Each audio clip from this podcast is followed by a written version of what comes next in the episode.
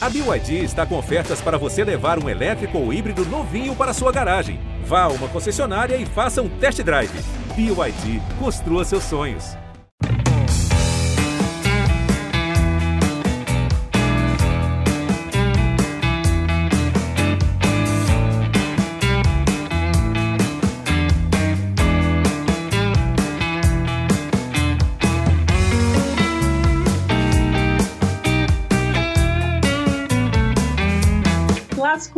Sempre aquela emoção, né? A gente fica até assim ansioso demais para Fortaleza e Ceará quando entram em campo. E é só de Clássico Rei que o nosso CE na Rede vai falar hoje no episódio 67 desse clássico de domingo, às 8h30 da noite, que o GE acompanha, óbvio, tudo. Eu sou Thaís Jorge, do GE. Globo, e recebo hoje os maravilhosos Beatriz Carvalho, Juscelino Filho e Diego Chuard para falar muito sobre esse duelo, que é o último de 2020. A gente pode até pensar assim, né? Ah, Clássico Rei, foram tantos no ano, seis já, mas esse chega muito aquecido, porque as equipes precisam vencer, as duas vêm de derrota e precisam vencer para se consolidar ali na parte alta da tabela, no caso do Ceará. E o Fortaleza também quer fugir aí se distanciar ainda mais dessa zona de rebaixamento. Então, eu vou começar aqui dando bom dia, boa tarde, boa noite para Beatriz Carvalho. Tudo bom, Bia? Tudo bom, Thaís? Bom dia, boa tarde, boa noite para quem está nos ouvindo. Pegou, né? Esse bom dia, boa tarde, boa noite que vem aí de outros lugares. Mas, então, vamos falar desse clássico. É, porque o Juscelino já tá aqui, ele sempre se intromete na minha apresentação. Quê? Eu? Não tenho nada a ver com isso.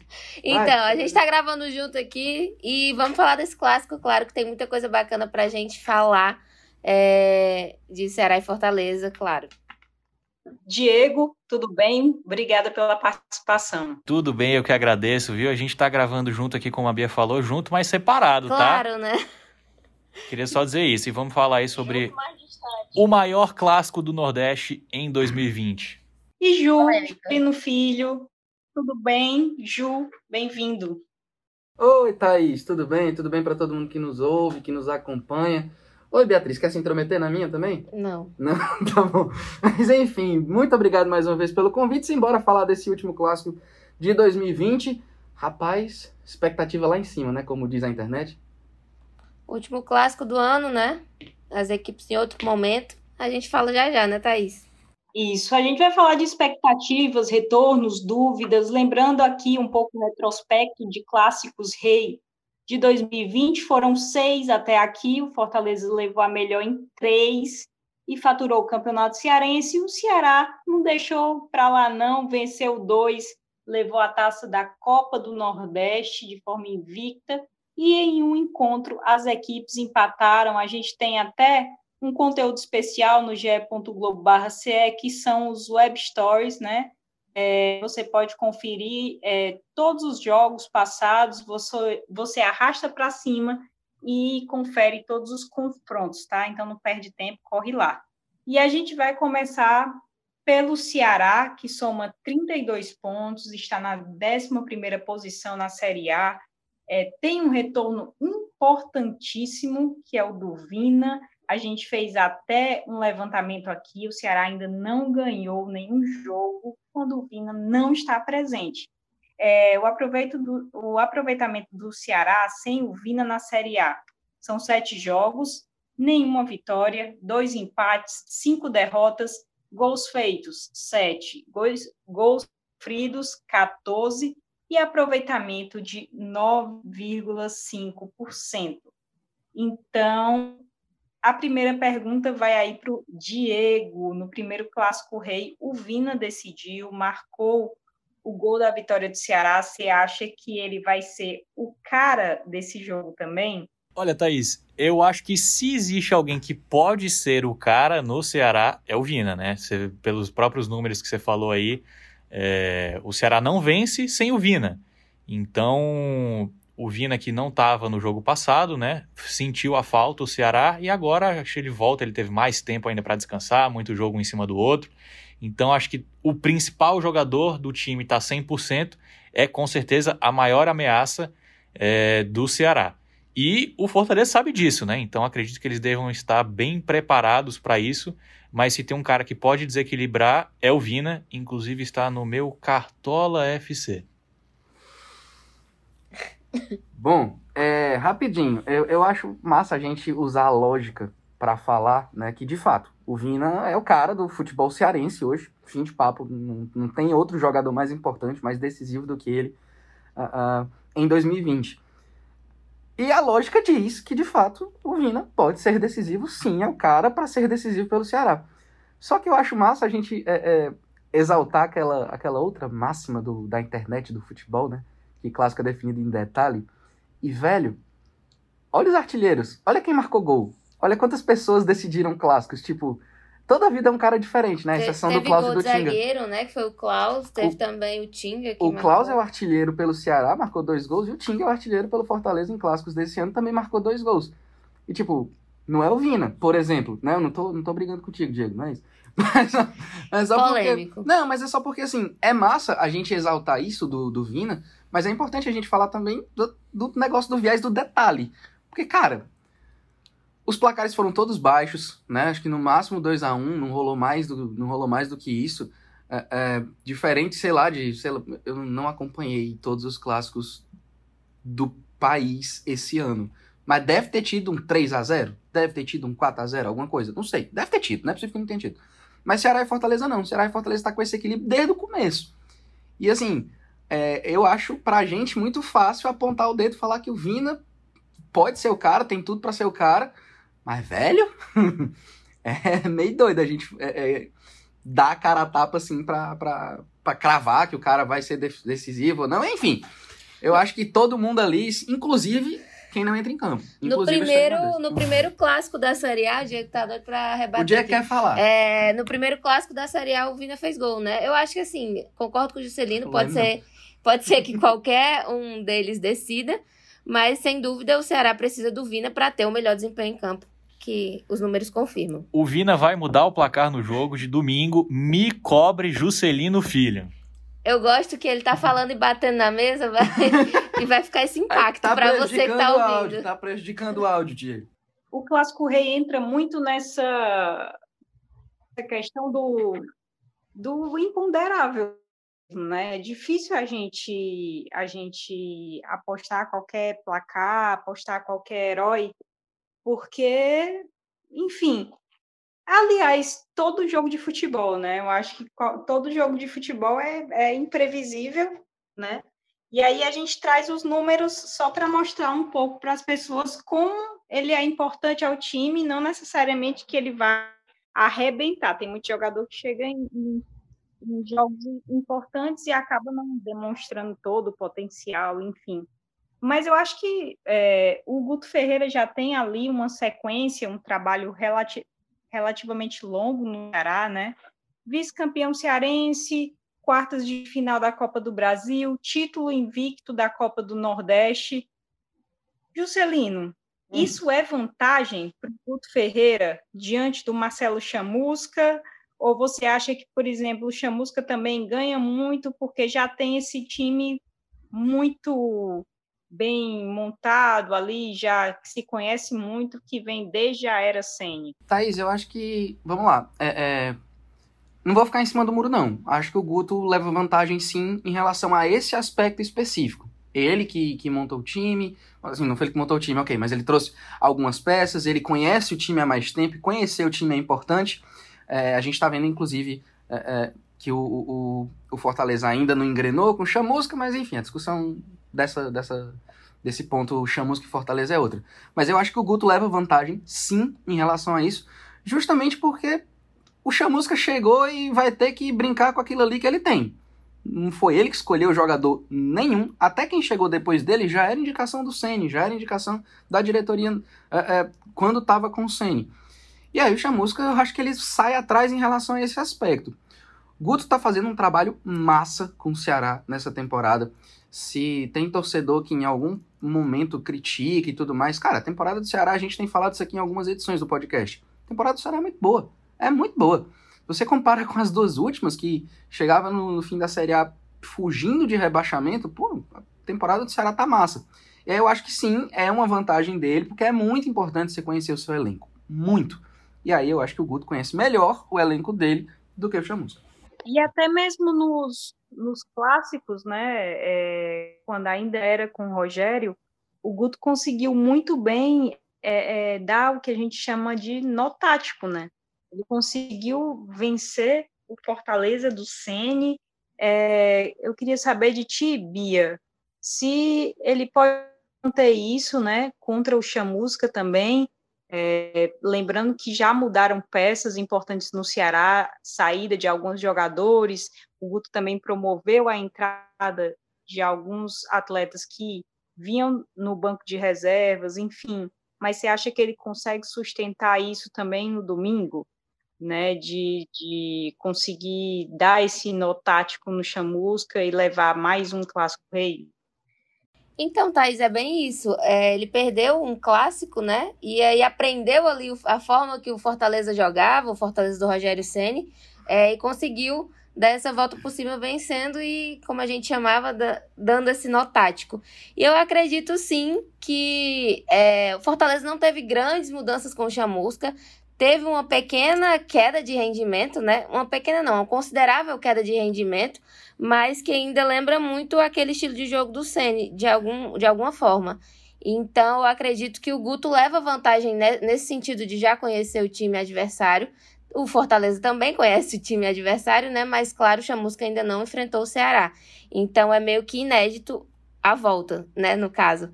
Mas, é... voltando que você perguntou, então, eu acho que, que tem essa vantagem e que, apesar de ter mudado muito o time do. Muito não, mas consideravelmente o time do Ceará que enfrentou o Fortaleza no último clássico para esse, teve algumas mudanças de algumas peças.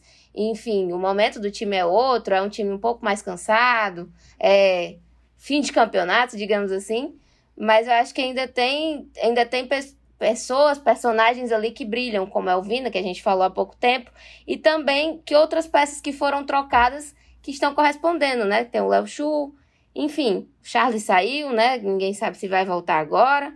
Mas eu acredito que, que pode ser que o Guto consiga ainda manter aquele equilíbrio com que ele aprendeu nos outros confrontos contra o Fortaleza. Acho que a gente pode dizer que a bola tá com chamusca, então, né? É meio que isso. O chamusca que vai ter que dar aquele, aquele, aquela estudada a mais, né? É, porque é, ao longo da temporada a gente tem usado essa expressão do nó tático, né? E tanto o Ceni já deu nó tático, quanto o Guto já deu nó tático. Então a bola tá com chamusca agora né? Porque a, a gente está falando, apontando todas essas, essas vantagens teóricas, né, para o Guto Ferreira, com o Ceará e tudo mais. Aí eu acho que a responsabilidade do, do, do Chamusca aumenta um pouquinho, até pelo próprio momento que o Fortaleza vive em relação a, a, a Série A. Dando uma olhada aqui na tabela, tá? O Ceará está com 32 pontos, Fortaleza com 30 pontos. Quem abre a zona de rebaixamento é o Vasco com 25 pontos, mais um jogo a menos. É o tom, é a importância desse dessa vitória para Ceará e Fortaleza, e principalmente porque na próxima rodada são duelos dificílimos. Né? O Fortaleza vai enfrentar o Flamengo, do Rogério Ceni, o Ceará vai enfrentar o Santos, né? fora de casa também. Então, é, precisa vencer bem esse clássico rei principalmente Marcelo Chamusca, que em seis jogos conseguiu vencer apenas uma partida. Então, vamos aos números do Chamusca aqui em Clássicos Rei. Participou de 12 clássicos, né? Lembrando que ele já comandou tanto Fortaleza como Ceará, então teve aí viveu dois lados da moeda. E na terceira passagem pelo Fortaleza, ele tem, como eu falei, apenas uma vitória em seis jogos. Em 2015, ele foi campeão cearense naquele emblemático gol do Cassiano. É, o que é mais importante ali no Fortaleza, e que é uma herança do Rogério Ceni, é essa questão da defesa, da solidez defensiva do Fortaleza, apenas 23 gols sofridos em 25 partidas, atrás apenas de Grêmio, São Paulo e Palmeiras nesse quesito defesa. E aí vai ter o retorno do Romarinho, um jogador que vem oscilando muito, foi uma aposta do Rogério Ceni, vem oscilando muito, três gols na temporada, positivo para a Covid, e agora ele volta ao Fortaleza. Então, vamos escutar um pouquinho do, Romar, do que o Marinho falou para esse retorno. A gente sabe que, que clássico é sempre importante e a gente tá, tá precisando dessa vitória e um jogo contra o nosso rival que, que se Deus quiser, se a gente sair com a vitória, se for possível, a gente vai é, crescer ainda mais no, na competição, porque a gente sabe, que os três pontos é importantíssimo para a nossa sequência na, na, no Brasileirão e minha importância é como a importância de todos é, do grupo é, todos que, que trabalham no Fortaleza é, tentam sempre ajudar a equipe e, como falei, estou voltando agora, estou à disposição do professor. Se ele optar por mim começar a partida ou não, vou estar preparado para ajudar o Fortaleza.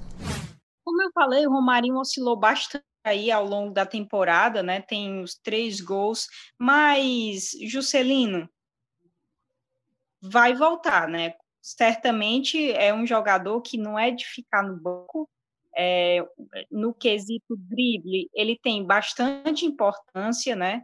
Então, eu queria que você falasse um pouco. Você acha que é um jogador que pode ali desequilibrar é, nesse clássico rei? Acho que sim, porque se a gente parte do princípio que um clássico é definido em detalhes, o detalhe do Romarinho, o detalhe do drible, que é a característica do, do Romarinho, né? O drible, velocidade, ele pode até não fazer muito gol, mas assim, uh, eu lembro quando o Romarinho começou no Fortaleza, a Maria, torcedor jogava pedra no pobre coitado o tempo inteiro. E aí chegou o Rogério Ceni, deu, uh, uh, deu mais ritmo de jogo pro Romarinho, deu confiança pro atleta, o Romarinho explodiu. Explodiu pro bem, claro, né? Mas assim, é, é, hoje o Romarinho é importantíssimo pro Fortaleza. Uh, e eu acho que nesse ponto de drible, nesse ponto de chamar responsabilidade às vezes, de tentar uma jogada individual, eu acho que ele tem quantos gols? Tem três, três. gols. Tem três gols na temporada. Tipo, é pouco para um atacante. Mas eu acho que ele é mais importante até para tentar iniciar uma jogada, para tentar ser o, o cara da assistência, para tentar fazer alguma jogada mais em profundidade, para puxar um contra-ataque.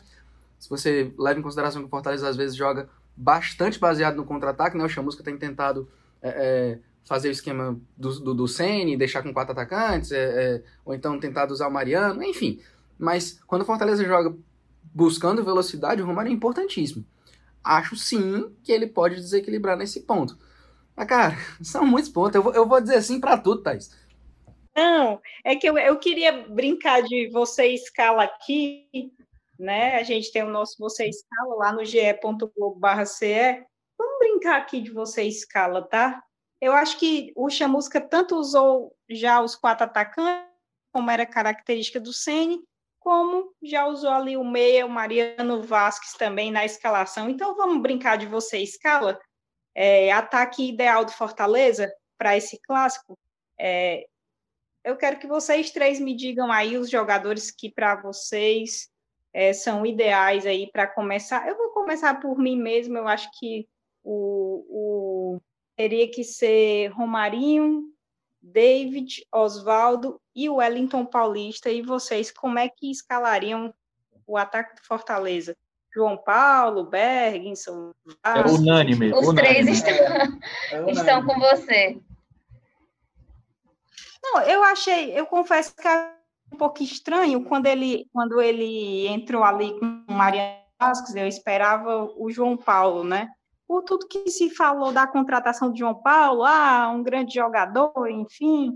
E, mas não achei que, que, que o Mariano Vasco fez uma exibição, estava até com uma boa exibição, estava até comentando com o Marcos Montenegro que o Chamusca elogiou Mariano Vasquez na coletiva, enfim, mas a gente percebeu que, que, que não deu muito certo, não, né?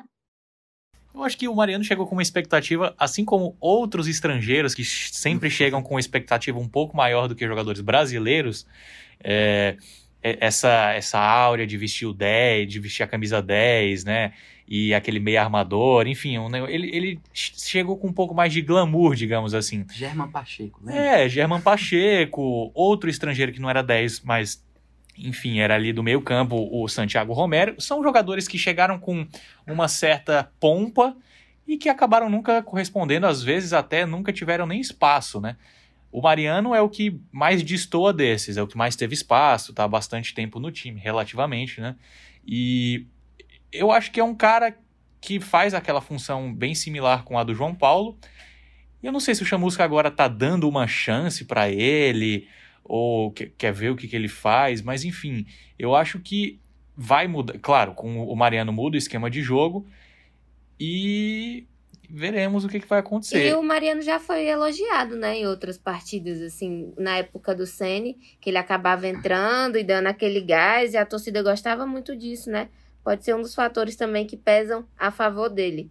É, e uma coisa que eu lembro é que assim que saiu o resultado do Romarinho, que ele testou positivo para a Covid, a gente estava naquela. Quem deve entrar é o João Paulo, se o Chamusca quiser mudar o esquema tático, ou o Yuri César, se ele quiser apostar ali na velocidade, ele foi lá e nos surpreendeu colocando Mariano Vasquez. Mas eu acho que para o clássico ele não deve arriscar e deve ir naqueles quatro atacantes que a gente comentou. Cara, a gente no, no acho que no primeiro podcast falando do Chamusca, a gente tentava entender como é que ele ia ver o time e tal, como é que ele ia fazer as, as escalações e tudo mais. Mas a gente sempre batia na mesma tecla. Ele não vai tentar inventar a roda. Né? Ele não vai tentar mexer um absurdo no esquema tático, fazer muitas alterações no time titular. E eu não sei se para um clássico, com o peso que esse clássico tem, depois de tantos, por ser de Série A, é, é, se Fortaleza vence, ele passa o Ceará na classificação. Eu também não sei se ele vai inventar muita coisa, não. Por isso que foi, foi bem unânime esse quarteto ofensivo, deixando, no caso, o Mariano e o João Paulo no banco. Né? Mas vamos ver o que, que vai sair da cabeça de menino chamusca. Seria muito interessante se ele inventasse alguma coisa. Eu lembro de um clássico rei no ano passado que eu. Acho que ano passado, tem tanto clássico rei, graças a Deus, né? No, no passado recente, que o, o, Mariano entrou e deu uma movimentada no jogo assim. Foi, é, eu não vou lembrar também qual é, não. Bom, busquem aí nos, nos arquivos vocês estão ouvindo. Mas é, é, tem muito da, da, da, raça, né? Da garra do, do, do sul-americano. Acho que tem muito disso também. O Mariano, às vezes, ele fazia isso e a gente observava, falava assim: ah, entrou com fôlego bom aí o menino. Mas para começar, eu acho que não. É, eu acho importante que ele não deixe o Wellington Paulista de fora, né? Eu acho que ele é uma peça importante que deve estar nesse clássico. Cara, é, é experiência, é o artilheiro, não dá pra, não dá pra deixar o Wellington Paulista de fora, não. Tanto é que a galera do, do Cartola, spoiler, né? Votou nele, né? Botou ele como titular. Olha aí. Já que vocês estão falando aí de Wellington Paulista, eu vou passar daqui no nosso Você Escala do GE. Globo. São, nesse momento, são nove horas da manhã da sexta-feira, a gente está gravando agora, então se você for lá no site e mudar, é porque, enfim, é, já passaram algumas horas. É, mas, nesse momento, a escalação que o torcedor quer para o Fortaleza é a seguinte: Felipe Alves, Tinga, Paulão Jackson, Bruno Melo, Felipe Juninho, Romarinho, David, Oswaldo e Wellington Paulista. Ou seja, pessoas estão é, com o mesmo pensamento que o nosso. E no Ceará, a escalação ideal do torcedor está sendo Richard, Samuel Xavier, Thiago, Luiz Otávio, Bruno Pacheco, o Charles junto com o Fernando Sobral, e aí Vina, Lima, Kleber e Léo Chu. Escalações muito, muito parecidas também com o que a gente está colocando no Cartola FC de provável. Então, se você estiver escutando e ainda quiser lá montar o seu Você Escala, pode ir lá compartilhar nas redes sociais. É a intenção, a melhor das intenções. A gente também está com a enquete quem vai ser o cara do jogo? Acabei de dar uma olhada aqui e o Vina do Ceará está à frente como o possível cara do jogo na enquete do GE. Globo. E agora voltando aqui para. Eu não concordo? É, você, você falou, Juscelino. tá gravado, como diz no BBB, tá gravado entendi, as entendi, câmeras. Entendi, entendi, ok, ok, ok, tá bom, tá bom. Não, mas vocês têm que Juscelino, o Juscelino é do time do Imponderável Futebol Clube. Então, Sim. vamos lá. Chamusca ainda não venceu em casa. A gente percebe que houve no Fortaleza, né, essa questão da, da queda de rendimento em casa também. É, eu queria que vocês apontassem o, o que vocês acreditam que é o fator né, para essas, essas vitórias que não aconteceram em casa e o que é que pode mudar é, nesse time para voltar né, né, a triunfar no, na Série A. Bom, já que tu não direcionou, eu vou tomar a levantar a bola aqui. Eu não sei. É meio louco estar tá falando isso, né? Mas assim, é, é, a queda de rendimento do Fortaleza já vinha com, com, Sen, com na reta final do Senna e tudo mais, ok. Mas, gente, já faz tempo né, que ele saiu. Já faz muito tempo, já tem seis, seis jogos já. E assim, é, é se a gente soubesse, Fortaleza ia contratar nós aqui para ser analista do não sei do que, porque nas primeiras rodadas eu entendo. A saída do Ceni, por mais que o jogador fala que ah, não, porque não faz diferença, é, é, comissão técnica muda, mas o elenco é o mesmo, diretoria, cara, faz. Faz e foi visível, visível o baque que a saída do Rogério Ceni causou no Fortaleza logo no primeiro jogo, nos jogos, jogos seguintes e tudo mais. Mas assim, passou, né? Já foi. Ceni já tá lá no Flamengo, ganhando, perdendo, sendo eliminado, que seja. Mas assim, o Chamusca já assumiu Fortaleza, já tá há um tempinho, já tem um mês, completou um mês, já. né? Isso. Um mês, acredito, é um tempo considerável, é um tempo bom, né? Um tempo bacana ali para todo mundo se acostumar e tal. Mas, cara, eu não faço ideia do motivo da queda de rendimento do Fortaleza. Não faço ideia. Me perdoe aí por não saber. Bem, eu vou, eu vou, eu vou, eu vou tomar a frente, né? Eu acho que é, é, Beatriz e, e, e, Diego certamente falarão disso, mas eu acho que é, é, é, é o mesmo gargalo que tinha com o Ceni, né? Que é a questão de ataque e finalizações. Os gols que o Fortaleza vem perdendo, é, as chances, o David contra o Bragantino na frente do goleiro não nem chutou. Isso, é, isso não pode. Então, acho que é, passa muito pelo ataque, né? É, inclusive os jogadores percebem isso, né? Eu lembro que teve algumas coletivas, agora eu não vou lembrar quem foi exatamente o jogador, mas que comentou isso também, né? Que a defesa tá bem estável, estável ali atrás, tá mantendo, sem tomar gols, mas que o ataque também precisa fazer para poder buscar resultado. E eu acho que, que é isso que vem se repetindo. É, porque a gente comentava muito desde o início da temporada, né? Que Fortaleza do ano passado marcava muitos gols, é, mas também tomava muitos gols. Aí o Rogério Senna conseguiu acertar aquela defesa ali.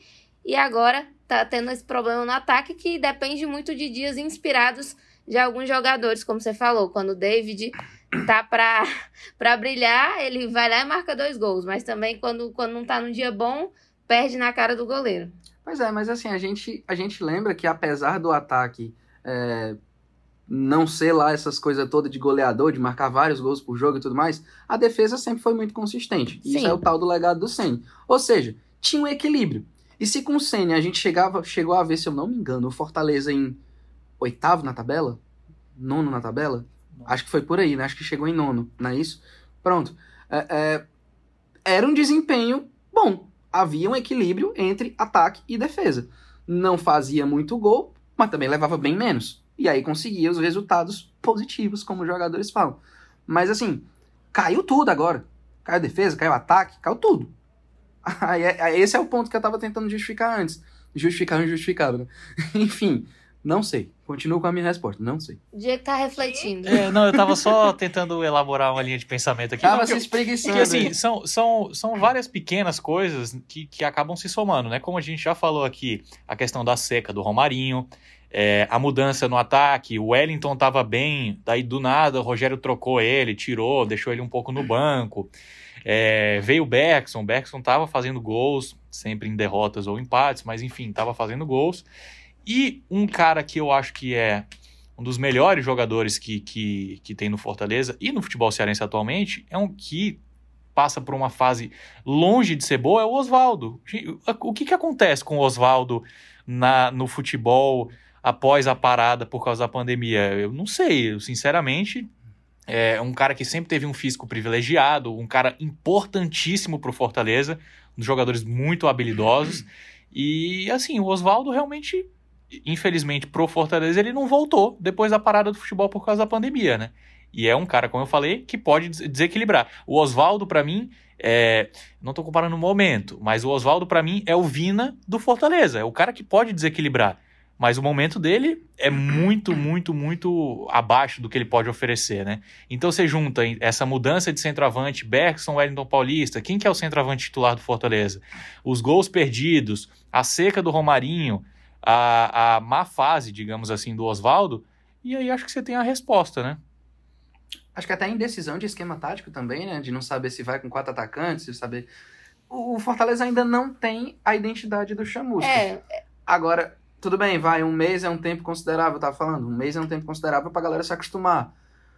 Mas ainda não tem a identidade do Chamusca. E aquela identidade do Ceni tinha três anos, né? Enfim, não dá nem para comparar. E aí é o grande dilema, acho que, da diretoria e do Chamusca, né? O que, que, que você faz?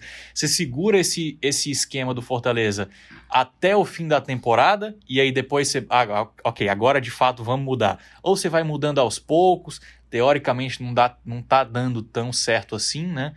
Então, assim, realmente é uma coisa preocupante. Eu, eu tenho receio em relação a esse clássico, porque o, o torcedor é muito imediatista, né? O, o, futebol brasileiro é muito imediatista. O cearense também, consequentemente. Mas, dependendo do resultado, eu imagino que é, por exemplo, gente, é, é, vamos lá. Você que chegou agora, a gente vai falar de possibilidades, certo? Existe a possibilidade da empate, do Ceará ganhar e do Fortaleza ganhar. São as três possibilidades que tem. Até aí tudo bem, né? Todo mundo anotou direitinho. Se o Fortaleza perde esse jogo, e aí é um sim, uma condição bem grande. Se o Fortaleza perde esse jogo, tô dizendo que vai, tá? Você que tá ouvindo, não jogue pedra em mim depois.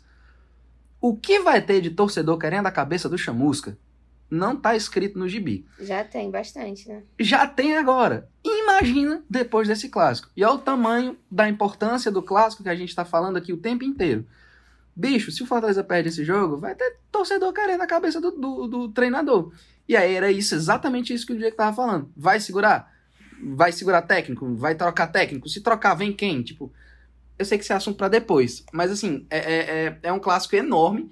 E eu acho que essa responsabilidade que a, gente falou lá no início, a bola tá com chamusca, vai muito também por conta disso.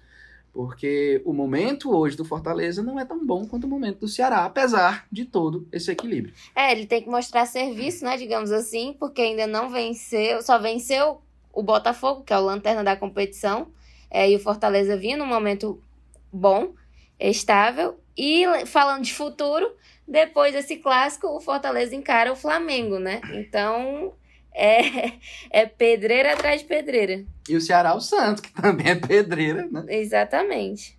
É uma, uma grande discussão essa também da sequência, né? Contava-se muito, pelo menos na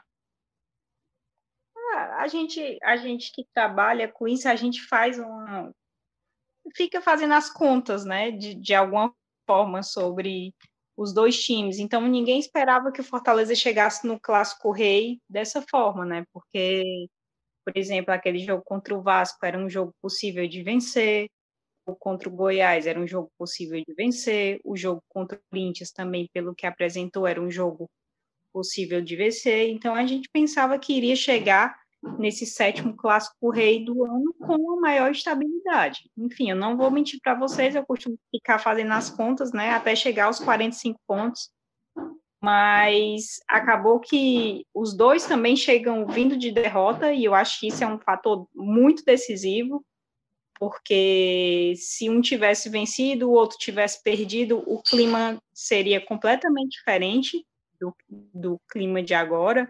É, então, a gente acaba que fica um clássico ainda mais indefinido e muito mais importante para as equipes.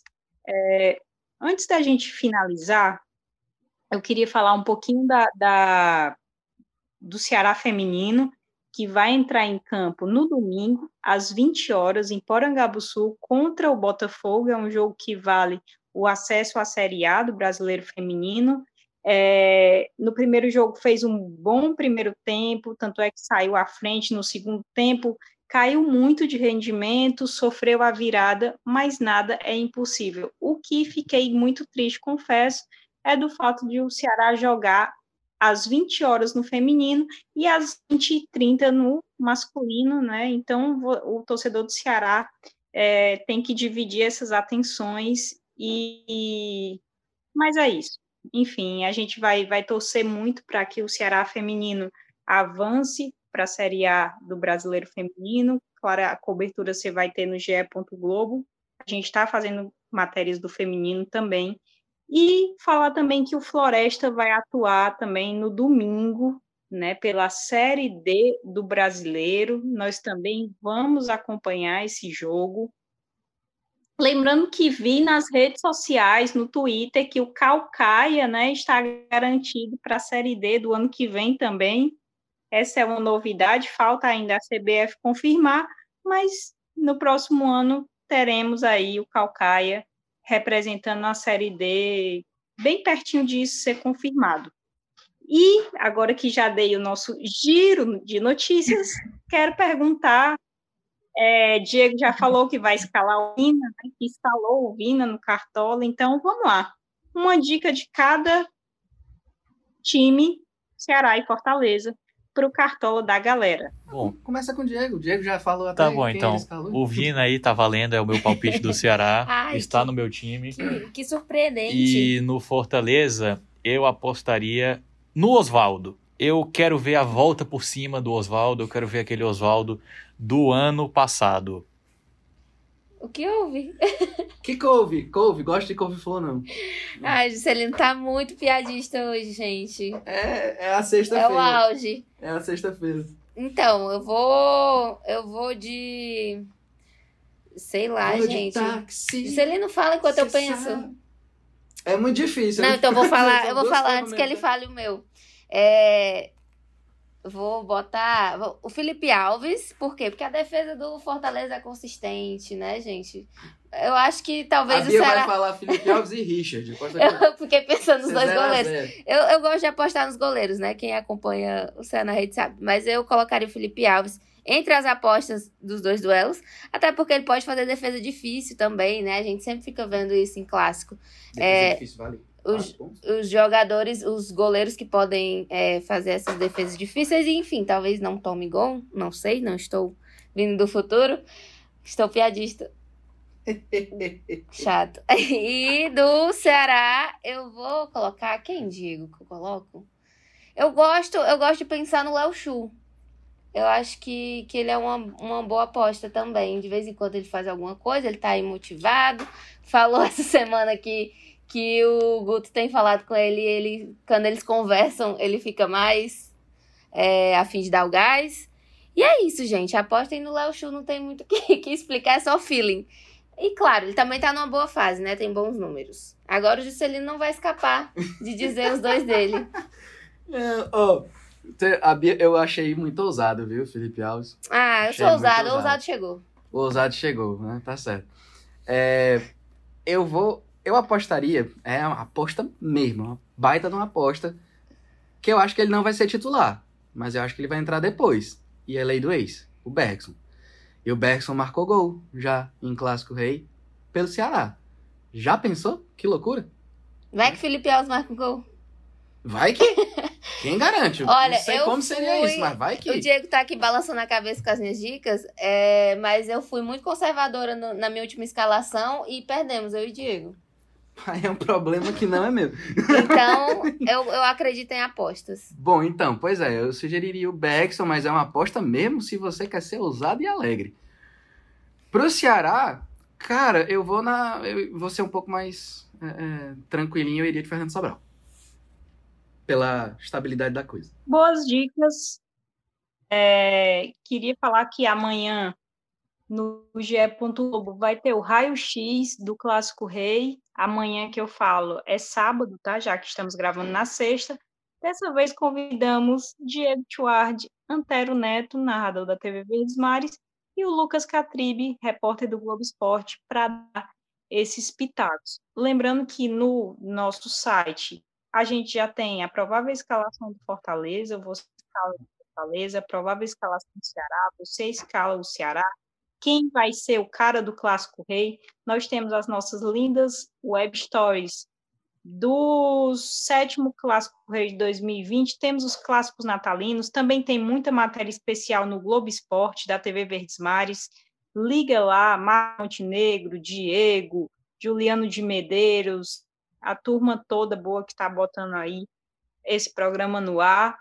E no Bom Dia Ceará também, Juscelino Filho trazendo todas as novidades aí do futebol cearense. No GE. Globo, eu, Beatriz Carvalho e Luciano Rodrigues tocando aí esses materiais especiais do Clássico Rei.